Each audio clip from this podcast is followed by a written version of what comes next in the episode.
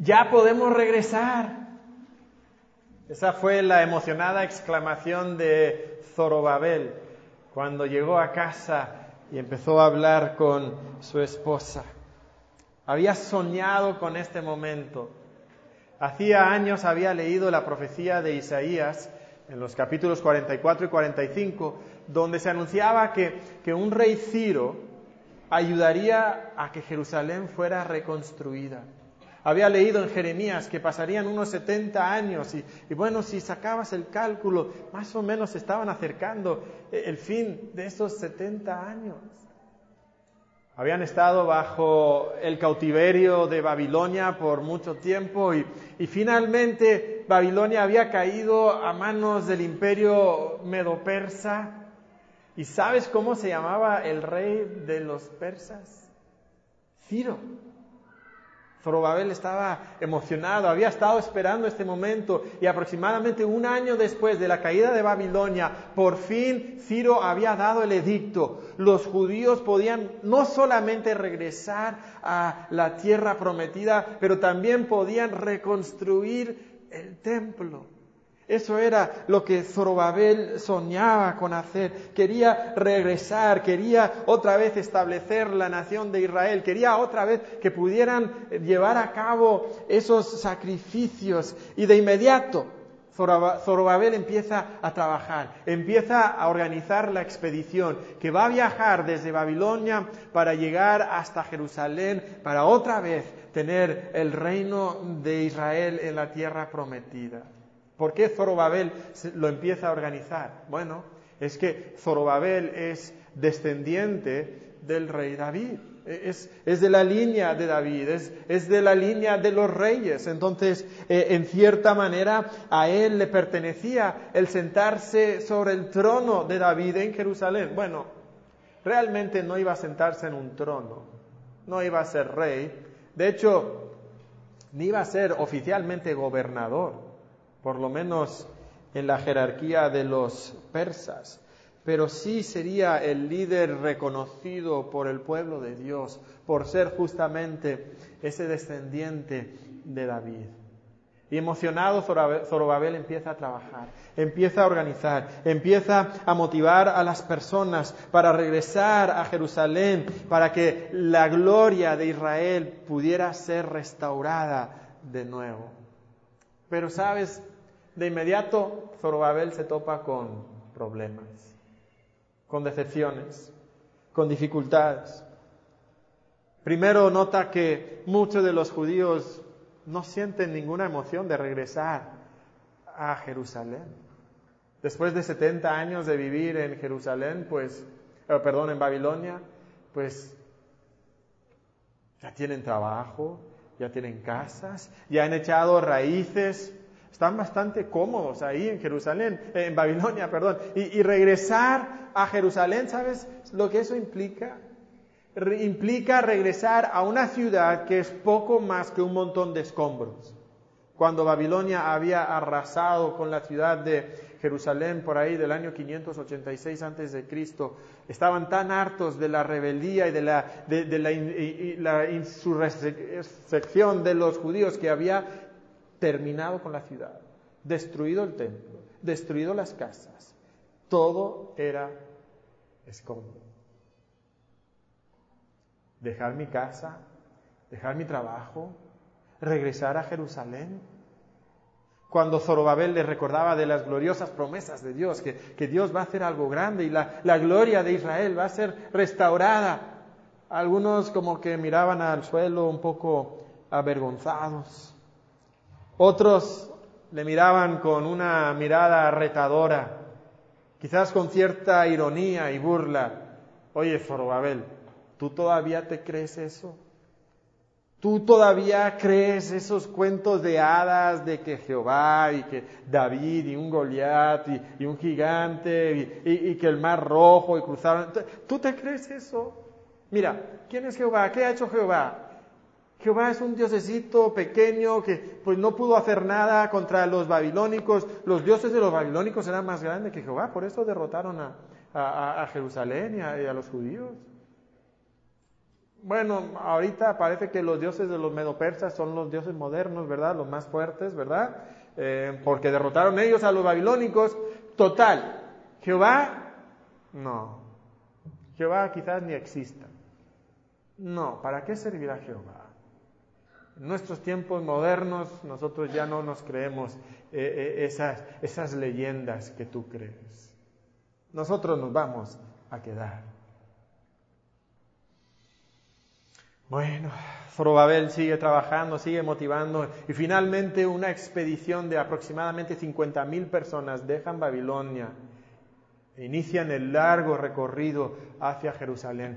Parecen muchas personas, 50.000 personas, parecen muchas, pero Zorobabel sabe que deberían de ser muchos más, cientos de miles más deberían de ser, deberían de ser como, como en el Éxodo, donde salieron 600 mil hombres con familia y todo, quizás unos 2 millones. Y Zorobabel recuerda eso y dice, debería ser otra vez cientos de miles, quizás millones en este nuevo éxodo, regresando a la tierra prometida, pero, pero bueno, por lo menos había una consolación.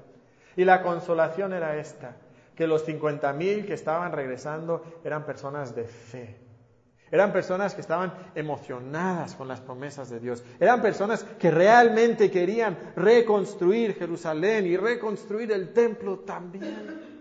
Y entonces regresaron con ánimo, con júbilo, teniendo incluso el apoyo del rey para reconstruir el templo. Cuando llegaron a Jerusalén, de nuevo empezaron a encontrarse con dificultades, con decepciones, con problemas. Sabían que iba a ser difícil, pero no se imaginaban cuán difícil sería. Las naciones alrededor de Jerusalén no querían que reconstruyeran Jerusalén y el templo. Pusieron una fuerte oposición a tal grado que, que ya no pudieron avanzar con la construcción del templo. Y además de eso, habían escuchado de una tierra que fluye con leche y miel. Pues no sé de qué tierra estarían hablando, pero no es esta tierra, porque esta tierra es una tierra difícil. Siembran mucho y cosechan poco. Y tienen que trabajar arduamente y con todo su trabajo arduo apenas tienen para comer. Sienten que toda su energía, todo su tiempo tiene que invertirse en simplemente poner un poquito de comida sobre la mesa. Y además se acerca el invierno y las casas, bueno, estas viejas casas destruidas y abandonadas, lo, poco que quedaban de esas casas necesitaban atención. en algún lado tendrían que refugiarse del frío. Y entonces tienen que dedicarle tiempo a reconstruir esas casas y, la realidad es que era un contexto extremadamente difícil, pero horriblemente difícil. Y llegaron con todas las ganas y toda la emoción del mundo, pero las dificultades también eran grandes. El templo, pues bueno, ¿qué podemos hacer con el templo? Queremos reconstruir el templo, pero, pero tendrá que esperar. No tenemos los recursos, no tenemos el tiempo, pues realmente ni casi tenemos tiempo y recursos para vivir. Mucho menos para construir un templo. Y, y menos el templo que nosotros queremos construirle a Jehová.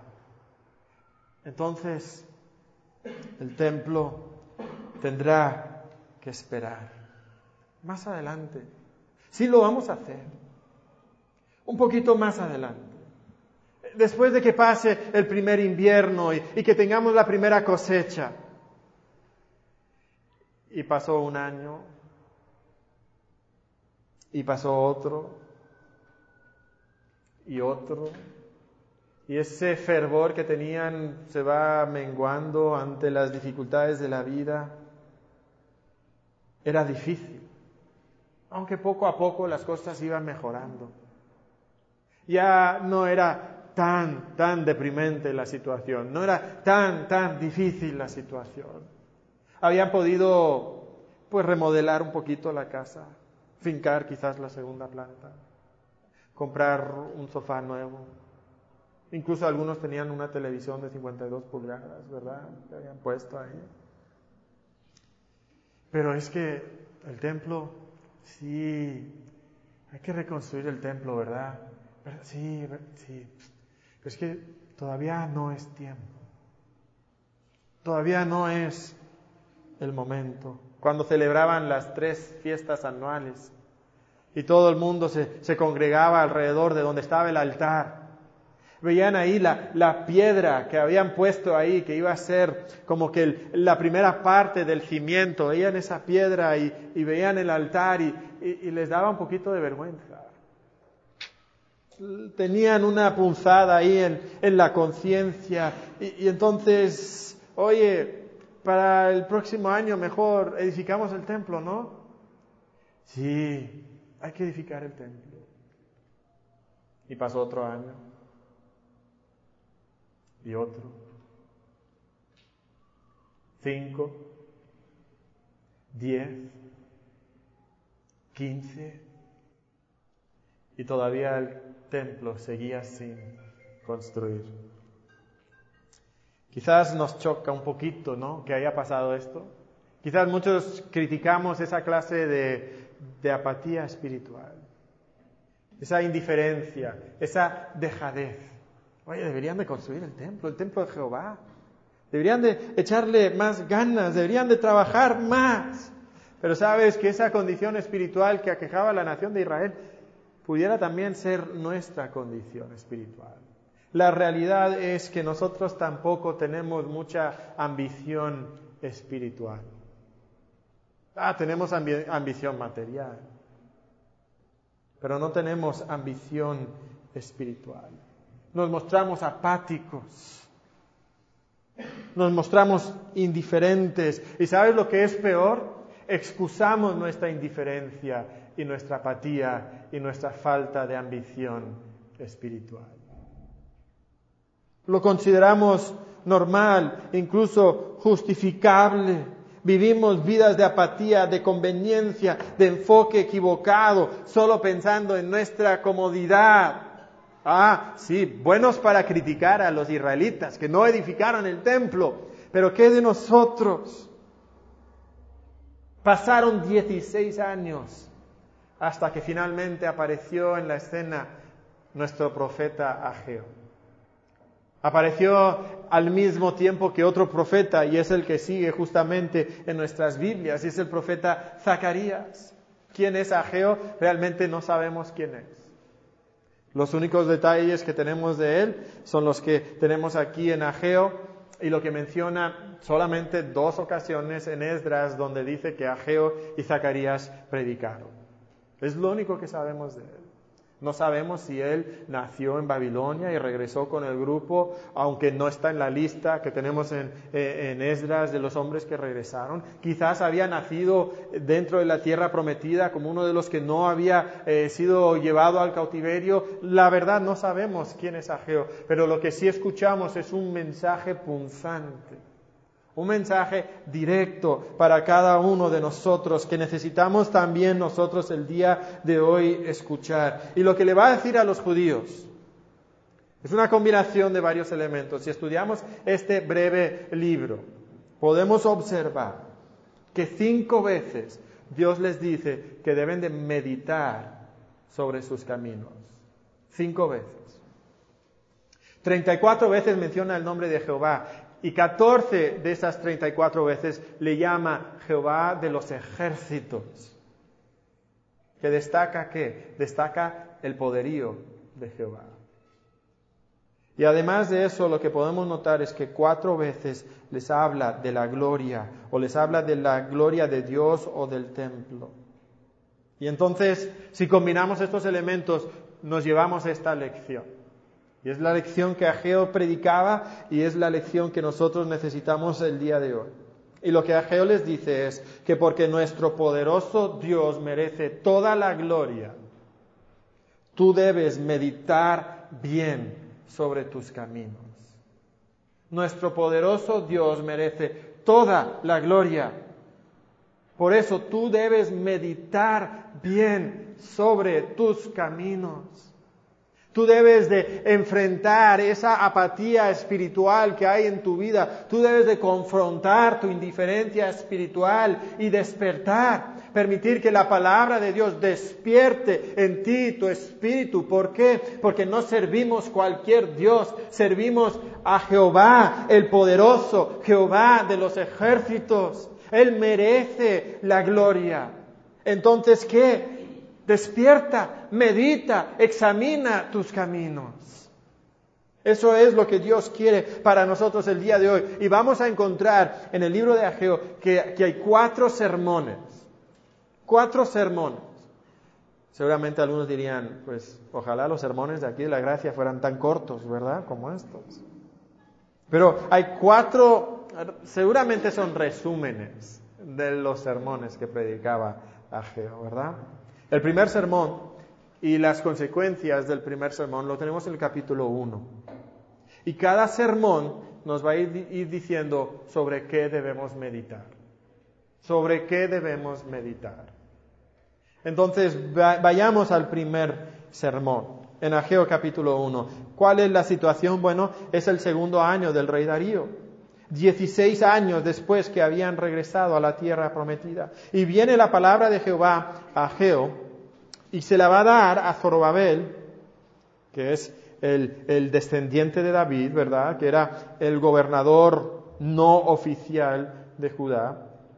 Y a Josué, el líder espiritual de la nación, el sumo sacerdote. Y esto es lo que les dice. Así ha hablado Jehová de los ejércitos diciendo, pueblo, este pueblo dice, no ha llegado aún el tiempo, el tiempo de que la casa de Jehová sea reedificada. Ahí está la excusa, ¿verdad? Mm, no es el tiempo, no es el momento. Quizás un poquito más adelante. Pero, ¿qué encontramos en el versículo 4 a de estas personas?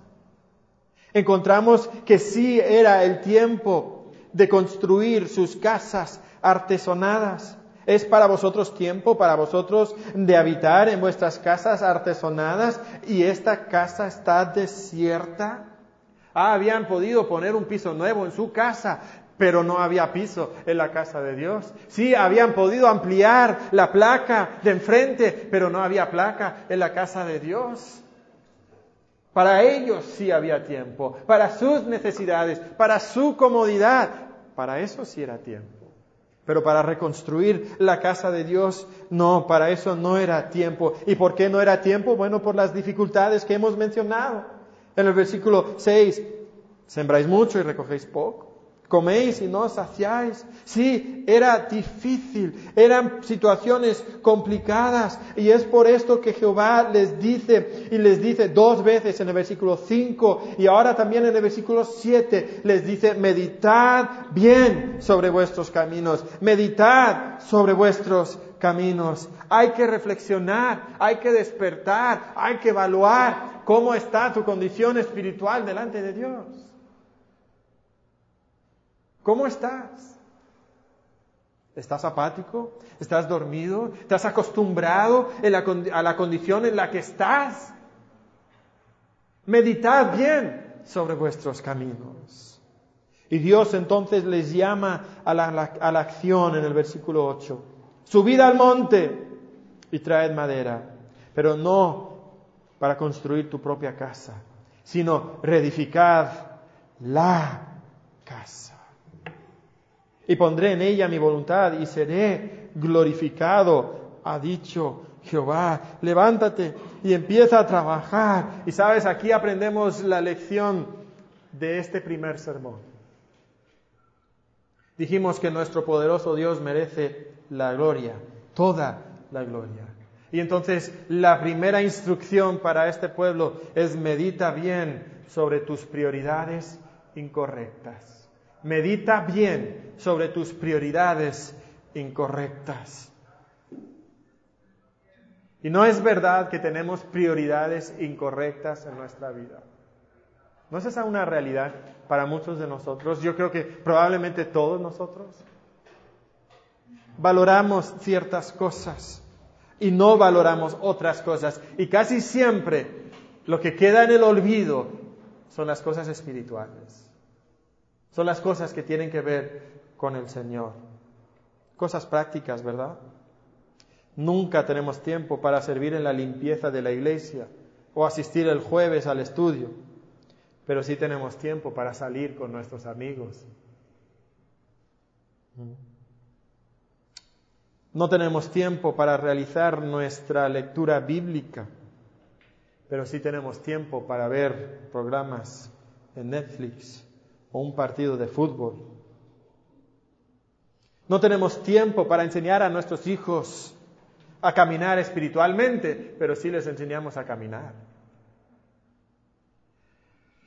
Mm, les enseñamos a hacer su tarea, pero no a hacer su devocional personal. Les enseñamos cómo tratar el dinero, pero no cómo tratar su propio pecado. Les enseñamos a jugar fútbol, pero no a, servir a Dios. Es que para eso no, hay tiempo. E, es que estamos muy ocupados. Es que vivimos en Monterrey y la vida en Monterrey es una vida pues muy ajetreada. Es que, hay mucha prisa aquí. Es que en mi rancho, en mi rancho es diferente, pero esto es Monterrey, hermano. No es tiempo, no es tiempo para edificar nuestra vida espiritual. Hermano, sabes que cada día haces una inversión. Cada día tú inviertes tu vida en algo. Y es una inversión que quizás nunca puedas recuperar. Y solamente lo podrás recuperar si inviertes en cosas de valor eterno. Mi pregunta entonces es, ¿en qué estás invirtiendo tu vida? ¿Estás invirtiendo tu vida en cosas que son de valor? Es que no es tiempo de leer mucho la Biblia. No es tiempo de ir a la iglesia, no es tiempo de orar, no es tiempo para tener un discipulado, pero sí es tiempo de trabajar, sí es tiempo de comprar, sí es tiempo de fincar, sí es tiempo de dormir, sí es tiempo de juzgar, sí es tiempo de, de jugar, perdón, sí es tiempo de pasear. Para eso sí, y sabes, cuando nosotros rehusamos evaluar nuestras prioridades incorrectas, nosotros desmeritamos a Dios, despreciamos a Dios y Dios no es glorificado en nuestra vida. Y viene Ageo y dice, medita bien sobre tus caminos. Medita bien sobre tus caminos. Y yo te pregunto, hermano, ¿qué prioridad tienes en tu vida? ¿Dónde están las cosas de Dios en tu vida?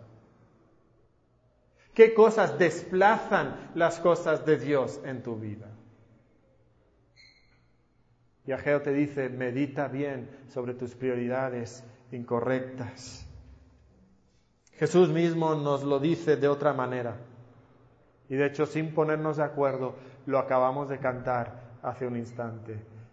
Busca primeramente el reino de Dios. Busca primero el reino de Dios. Esa es la indicación. Y sabes, si tú no buscas primero el reino de Dios, nunca tendrás suficiente. Es curioso que estas personas decían, ¿sabes qué? Es que Ageo, no tenemos, no tenemos para construir, no tenemos para edificar el. La, la vida es difícil. ¿Y sabes precisamente por qué era difícil? Porque Dios mismo les estaba quitando la cosecha, porque no habían puesto sus prioridades en Él. Llegaba el fin de la quincena antes de que llegaba el fin de la quincena. No les alcanzaba. Las cosas eran difíciles, parecía que el dinero caía en saco roto y Dios mismo rompía el saco. ¿Por qué?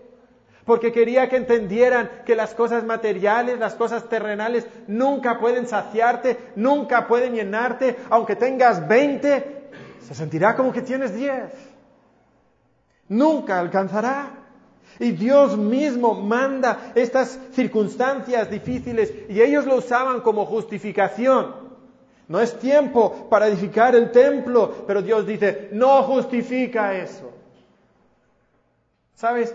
Nuestras circunstancias nunca son la causa de nuestras actitudes y acciones. Escúchame bien, nuestras circunstancias nunca son la causa de nuestras actitudes y acciones.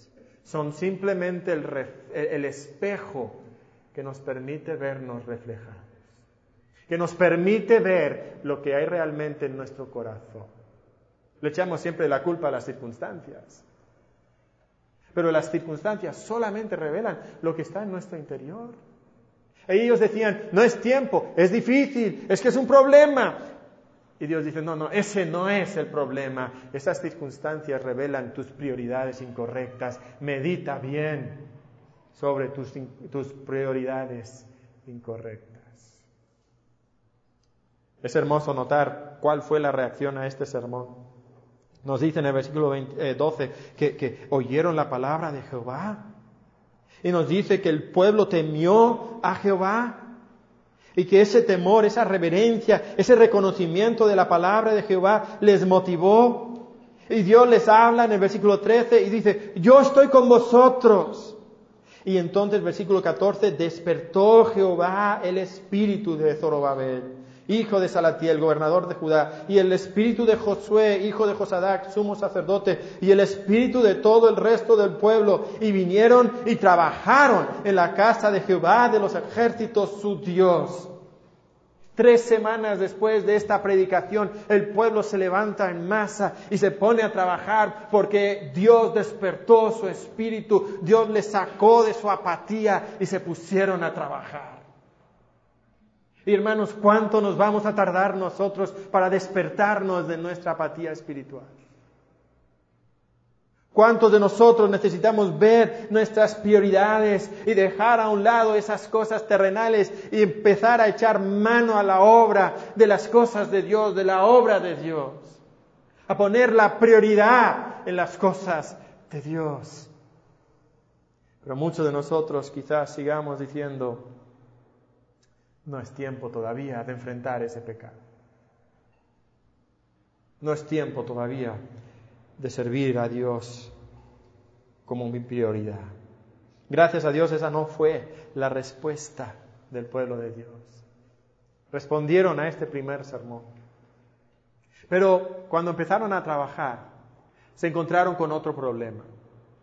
¿Cuál fue este problema? Bueno, Hace 16 años habían puesto esa primera piedra para los cimientos. Ahora, en estos versículos, el pueblo se levanta y, reanuda el trabajo y empiezan a echar los cimientos. Y probablemente en esas tres semanas terminan de echar el cimiento del nuevo templo.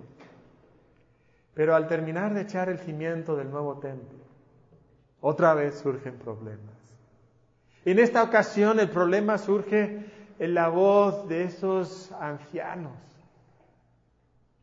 que habían hace muchos años en su niñez visto el templo original.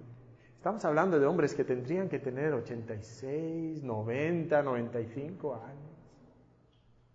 Y ahí en esa voz ya débil y frágil de la edad empiezan a decir, ay, Qué lástima me da este templo. Hubieran visto el templo de Salomón. Ese sí era un templo. E, e, eso era grandioso. Esto. Ah, ni sé para qué lo hacemos. No es nada. E, es, es insignificante. Y el ánimo del pueblo empieza a decaer. Y entonces, aproximadamente unas cinco semanas después del primer mensaje, ahora aparece otra vez el mensaje de Ageo. Casi dos meses, de hecho, después del primer sermón. Y Dios empieza a animar al pueblo. Nos dice en el mes séptimo, a los 21 días del mes, otra vez viene palabra a Zorobabel y a Josadac. Y dice así, versículo 3, ¿quién ha quedado entre vosotros que haya visto esta casa en su gloria primera? ¿Y cómo la veis ahora? ¿No es ella como nada delante de vuestros ojos? Sí. Ah, Esto no es nada. Es una pérdida de tiempo. Pero mira lo que dice Jehová. Pues ahora, Zorobabel, esfuérzate, dice Jehová. Esfuérzate también, Josué, hijo de Josadac, sumo sacerdote, y cobrad ánimo, pueblo, toda la tierra, dice Jehová, y trabajad. ¿Por qué? Porque yo estoy con vosotros dice Jehová. ¿Qué Jehová? Jehová de los ejércitos, el Dios poderoso. Y yo voy a cumplir mi pacto, dice el versículo 5. Y yo estaré con vosotros y voy a poner mi espíritu en medio de vosotros. Y mira, yo estoy haciendo algo aquí que es grande. Puede parecer muy pequeño, pero es grande. Es un plan Mira lo que es este plan. Es un plan que va a sacudir a todas las naciones, incluso los cielos y la tierra. Versículo 6. Porque así dice Jehová de los ejércitos, de aquí a poco yo haré temblar los cielos y la tierra, el mar y la tierra seca, y haré temblar a todas las naciones, y vendrá el deseado de todas las naciones. Y llenaré de gloria esta casa, ha dicho Jehová de los ejércitos. ¿Se acuerdan cuando, cuando Moisés inauguró el tabernáculo? Descendió la gloria chequiná de Jehová y los sacerdotes no pudieron estar en el tabernáculo. Y cuando Salomón edificó su templo y lo consagró a Dios, descendió la gloria chequiná y no pudieron estar los sacerdotes en el templo. Y ahora ellos están edificando un templo y sabes, la gloria chequiná de Jehová nunca descendió sobre ese templo. Nunca estuvo ahí estuvo algo mejor. Porque en ese templo los pies de Jesucristo recorrieron esas piedras.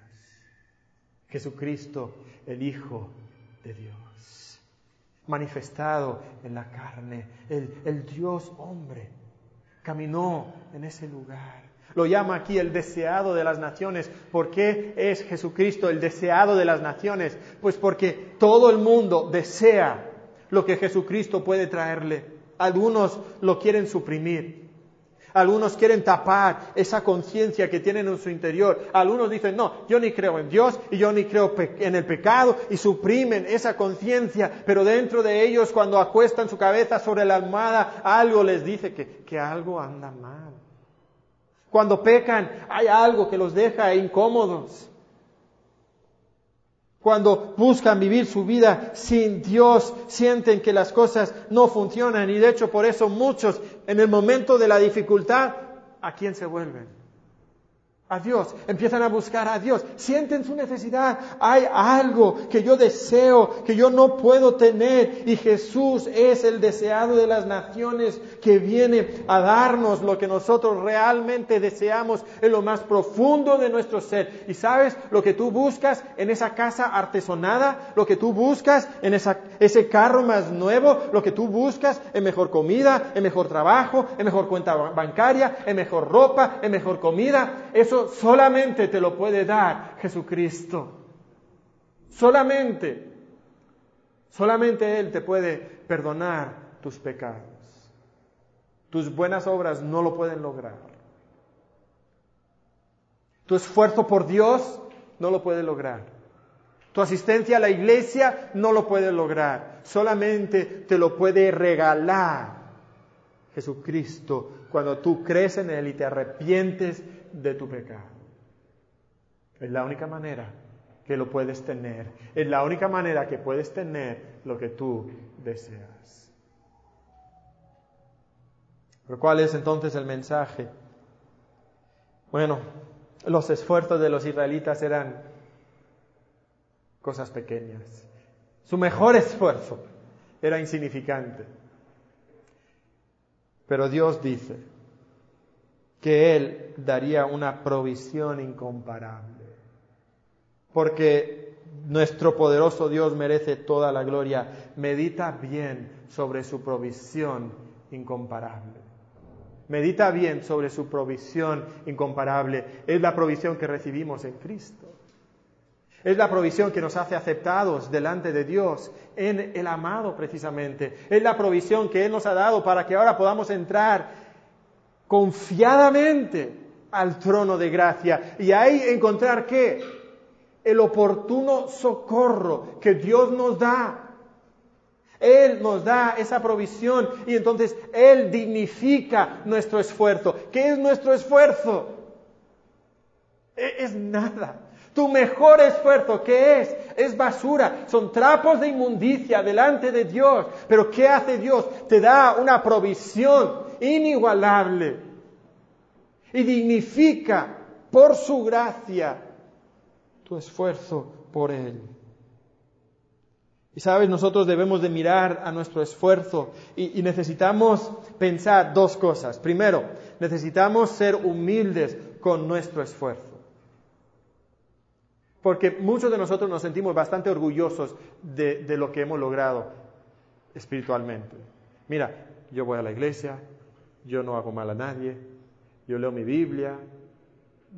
Empezamos a decir todo lo bueno que nosotros hemos hecho, nos sentimos bastante orgullosos. ¿Y sabes lo que es tu, mejor esfuerzo? Es una pequeñez delante de Dios. No quiero robarle nada al siguiente predicador, pero en Zacarías capítulo 4, versículo 10. Habla de este día donde están construyendo el templo y lo llama el día de pequeñeces. ¿Sabes lo que era su obra? Era un día de pequeñez. Pero dice, no menosprecies el día de pequeñez.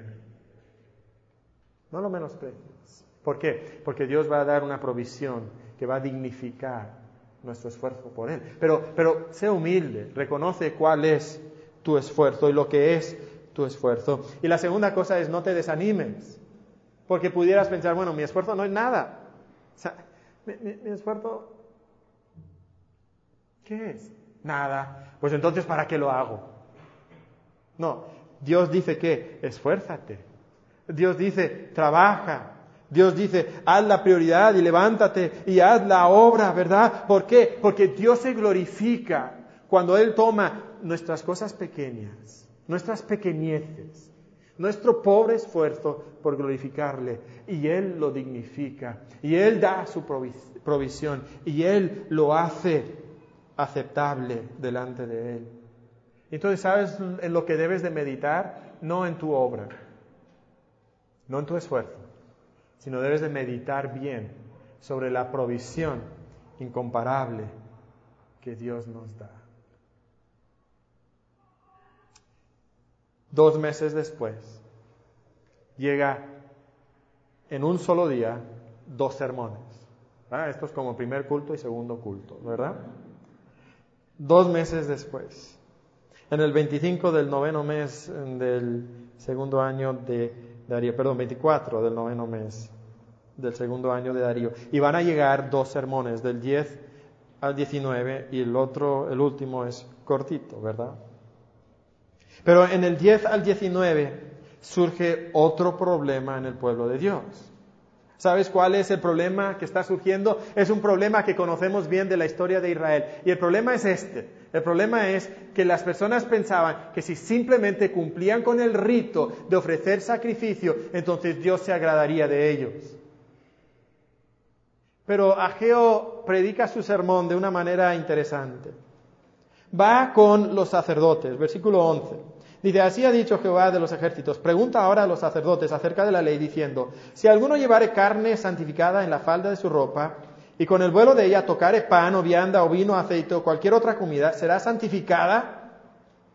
Y respondieron los sacerdotes y dijeron, no. ¿Cuál es el punto? Si traes algo santo, dentro del esquema de Dios, si tú traes algo santo y tocas otra cosa que no es santo, puedes transferir la, santidad de este objeto al segundo objeto. ¿Cuál es la respuesta? No. O sea, tú no puedes transferir la santidad de algo a otra cosa. ¿Ok? Pero, segunda pregunta, versículo 13. Y dijo a Geo, si un inmundo a causa de cuerpo muerto tocare alguna cosa de estas, será inmunda. Y respondieron los sacerdotes y dijeron, inmunda será. ¿Ok? Entonces, si tú traes algo que es inmundo delante de Dios y tocas otra cosa, ¿puedes transferir la inmundicia del primer objeto al segundo objeto? La respuesta en esta ocasión es sí. O sea, no puedo transferir santidad de un objeto a otro, pero sí puedo transferir inmundicia de una cosa a otra. ¿Cuál es el punto? En el siguiente versículo tenemos el punto. Y respondió Ageo y dijo, así es este pueblo y esta gente delante de mí, dice Jehová, y asimismo toda obra de sus manos y todo lo que aquí ofrecen es, ¿qué? Inmundo. ¿Cuál es el problema? El problema, dice Ageo, es que estas personas son inmundas. Sí, vienen aquí al templo, vienen al altar, ofrecen sacrificio, pero su sacrificio es inmundo. ¿Por qué? Porque ellos transfieren su inmundicia al sacrificio y ofrecen entonces sacrificios que son inmundos delante de mí. ¿Sabes cuál era el problema? El problema es que como eh, Israel de antaño, de antes del cautiverio, ellos pensaban, si simplemente cumplo con el rito, Dios se va a satisfacer. Vivían vidas de pecado, ah, pero voy al templo. Ah, pero ofrezco sacrificio. No pasa nada. Y Dios dice, no es así. No es así. ¿Y qué les dice en el siguiente versículo?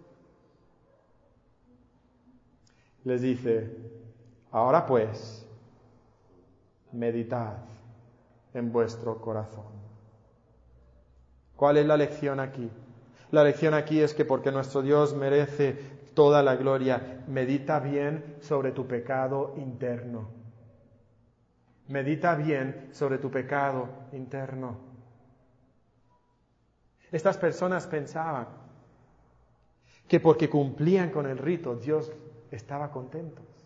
Pero sus corazones, sus vidas estaban llenas de pecado. Y saben, nosotros somos iguales. Puedo estar teniendo conversaciones impuras en WhatsApp, pero luego voy a la iglesia, todo está bien. Ah, enseño escuela dominical, todo bien. Y nuestro corazón está carcomido por pecado y nuestro pecado interno contamina nuestro sacrificio. Ah, con esta boca critico y chismeo y miento durante la semana y luego con esta boca vengo a cantar a Jehová y a dar testimonio. Y entonces pienso que Dios está satisfecho conmigo y Dios dice, tu canto es inmundo. Tu canto es inmundo. No la acepto. Y el punto aquí entonces no es tirar la toalla. Bueno, pues entonces si mis sacrificios a Dios son inmundos, no sirven de nada, ¿para qué las ofrezco? No, el punto es medita sobre tu pecado interno. Examina, despierta de la apatía, despierta de esa falta de ambición espiritual que tienes y tú conoces tu pecado y llevas 5, 10, 16 años luchando con ese pecado y estás diciendo, bueno, pero mm, no es tiempo todavía de realmente tratar con ese pecado, de enfrentar ese pecado, de luchar con ese pecado. Y Dios dice, confronta, medita, reflexiona sobre tu pecado interno, despierta de tu apatía. Eso es lo que Dios quiere para nosotros. Vive en santidad. Ahora, Dios no nos deja solos. Dios nos dice, bueno, es tu esfuerzo. ¿Por qué? ¿Qué es mi esfuerzo? Es una pequeñez, no sirve de nada. Pero la gracia de Dios que se manifestó para salvación en nuestra vida, nos dice Tito 2, esa misma gracia me enseña, me instruye, me capacita para poder vivir justa, sobria, piadosamente en este mundo. Y si no vives en santidad, si luchas con el mismo pecado de hace 16 años, ¿sabes por qué es? Porque eres apático espiritualmente. Porque no has tomado la provisión incomparable de Dios para luchar con el pecado en tu vida. Ese es el problema porque no le has dado la prioridad necesaria. Y Dios dice que si ellos se levantan y tratan con su pecado, en los versículos 16 y 17, Él dice que Él estaba quitándoles todo. Dice, antes sucedía que, venías al montón de 20 efas y, y, era como, como 10. Oye, ¿dónde se fueron los 10? No sé, teníamos 20. Sí, así nos pasa a nosotros. Oye, tenía uno de 500. ¿Qué pasó? Oye, pero, pero, estamos en el día 10 de la quincena. ¿Dónde, fue? No, no, no sé. Es exactamente lo que estaba pasando aquí. ¿Sabes por qué? Versículo 17. Yo Jehová os herí con viento solano. O sea, yo soplé un viento y ¡fum! desapareció todo eso. Meditad, versículo 18, en vuestro corazón. Y dice, mira, desde este día, si tú meditas en tu corazón y confrontas tu pecado interno, entonces, mira lo que dice al final del versículo 19, desde este día os bendeciré. Ahora, tengamos cuidado, porque nosotros no somos Israel y no estamos en el pacto antiguo. En el pacto antiguo Dios decía, si tú caminas conmigo espiritualmente, yo te bendeciré materialmente. Nosotros no estamos en el pacto antiguo, estamos en el pacto nuevo el pacto espiritual. ¿Ok? Entonces lo que Dios nos promete es que Él nos bendecirá espiritualmente. Jesús dijo, en este mundo tendréis aflicción. Pero podemos gozarnos, ¿por qué? Porque Él ha vencido el mundo. Entonces, no, no nos vayamos con la finta que muchos nos quieren decir que si tú sirves a Dios te va a ir bien materialmente. Normalmente sí, Dios nos bendice mucho más allá de lo que nosotros necesitamos. Pero también hay momentos difíciles. La promesa para nosotros es que Dios nos bendice como espiritualmente. Espiritualmente. Pero Dios sí hará lo que Jesucristo mismo nos dijo. ¿Se acuerdan? Busca primeramente el reino de Dios y su justicia. ¿Y cuál es la segunda parte de este versículo? Y todas estas cosas os serán añadidas. E-, eso es lo que está diciendo aquí Jehová. Yo me ocuparé de ti. Yo me ocuparé de tus necesidades materiales. Tú tienes la prioridad en lo material. Dios dice, pon tu prioridad en lo espiritual. Y yo me ocuparé de darte lo material. Pero ¿qué tienes que hacer? Tienes que meditar bien sobre tu pecado interno. Tienes que confrontar tu pecado. Y eso nos lleva al último sermoncito. Y es breve este sermón.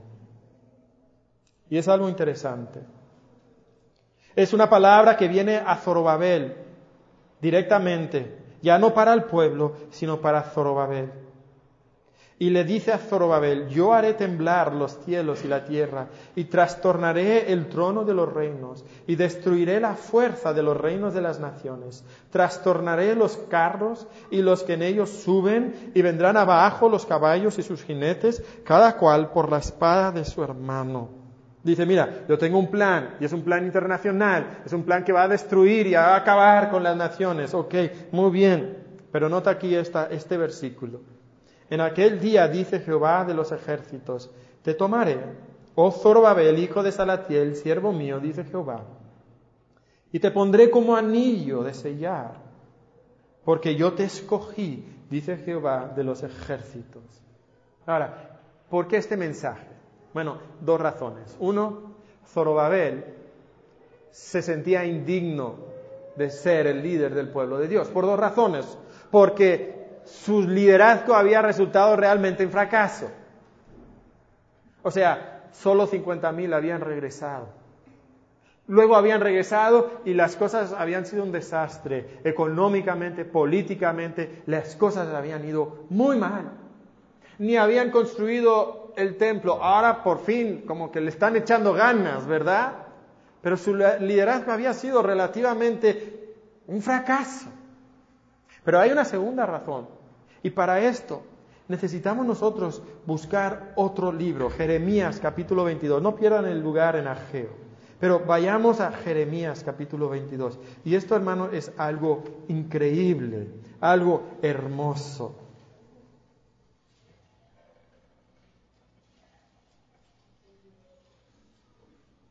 Mira el versículo 24. Dice así, vivo yo, dice Jehová, que si Conías, que Conías también lo conocemos como Jeconías, ¿ok? Jeremías 22, 24. ¿Ok? Este es el rey en Jerusalén antes del cautiverio. Vivo yo, dice Jehová, que si Conías, hijo de Joacim, rey de Judá, fuera, fuera anillo en mi mano derecha, aún de ahí te arrancaría. Te entregaré en mano de los que buscan tu vida. Y sigue hablando. Dios dice, Jeconías, te voy a juzgar. Pero, pero nota cómo termina el capítulo. Así ha dicho Jehová, Escribid lo que sucederá a este hombre, privado de descendencia, hombre a quien nada próspero sucederá, sucederá en todos los días de su vida, porque ninguno de su descendencia logrará sentarse sobre el trono de David ni reinar sobre Judá. ¿Sabes de quién era descendiente Zorobabel? De Jeconías. Y Dios acaba de decir que ningún descendiente de Jeconías se va a sentar sobre el trono. Y toda su vida Jeconías, eh, eh, Zorobabel ha cargado con la conciencia de ser objeto de la maldición de Dios. Zorobabel nunca te sentarás sobre el trono. Zorobabel, Dios te maldijo maldijo a tu tatarabuelo y a todos los descendientes. Estás bajo maldición.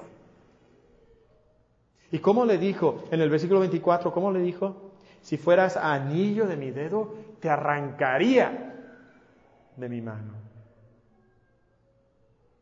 Y entonces regresamos a, a Geo. ¿Y qué le dice en el versículo 23? Esto es hermoso. En aquel día, dice Jehová de los ejércitos, te tomaré, oh Zorobabel, hijo de Salatiel, siervo mío, dice Jehová, y te pondré como qué? Como anillo de sellar, porque yo te escogí. ¿Sabes lo que Dios hace aquí? Revoca la maldición. Revoca la maldición. Y eso es algo increíble. Dios aquí trae un perdón inesperado. Dios trae un perdón inesperado. Y Dios recibe toda la gloria porque no tenía ninguna obligación de perdonar a Zorobabel y de restaurar a Zorobabel. ¿Y sabes lo que hace aquí? Le da un perdón inesperado, un perdón inmerecido. Algo que Zorobabel no se podía esperar. Dios había dicho, no te sentarás sobre el trono. Y sabes, cuando vamos a Mateo capítulo 1 y vemos eh, la, genealogía ahí, ¿sabes quién encontramos en esa genealogía? Zorobabel. Zorobabel. Qué bendición. Y ahí es la lección para nosotros. Nuestro poderoso Dios merece toda la gloria. Medita bien sobre su perdón inesperado. Medita bien sobre su perdón inesperado. ¿Sabes cuál es la mejor solución a tus prioridades incorrectas? Meditar sobre el perdón inesperado que Dios te ha dado. ¿Sabes cuál es la mejor manera de tratar con tu pecado interno? Es meditar sobre el Evangelio, meditar sobre lo que Dios te ha dado de manera inmerecida en Jesucristo. ¿Y sabes por qué tenemos prioridades incorrectas y por qué no luchamos con nuestro pecado? Porque no bebemos profundamente en esa fuente, esa fuente del Evangelio, en no meditamos y no reflexionamos en Cristo. No tenemos tiempo para eso. Tiempo para trabajar, sí. Tiempo para ver películas, sí. Tiempo para pasear, sí. Pero tiempo para sentarme y profundizar en Dios. Meditar en la obra de Cristo.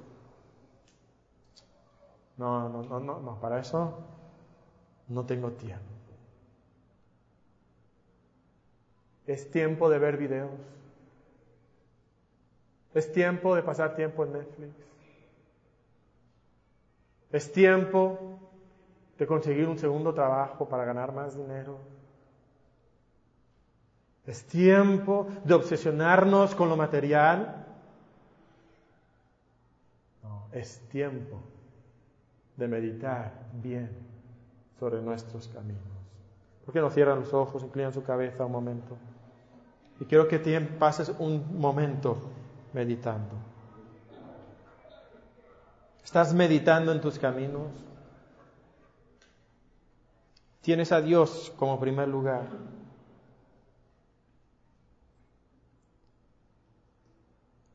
¿Cuántas cosas han cambiado en tu vida en los últimos 5, 10, 16 años. ¿Todavía estás diciendo no es tiempo? No es tiempo de tratar con mi pecado, no es tiempo de poner a Dios en primer lugar, no es tiempo de leer mi Biblia, no es tiempo de orar, no es tiempo de reflexionar en el perdón inesperado de Dios. Hermano, ¿cuánto durará tu apatía? Tu falta de ambición espiritual. ¿Cuánto tiempo durará? ¿Durará otro año? ¿Otros cinco, diez, dieciséis años? Meditad bien sobre vuestros caminos.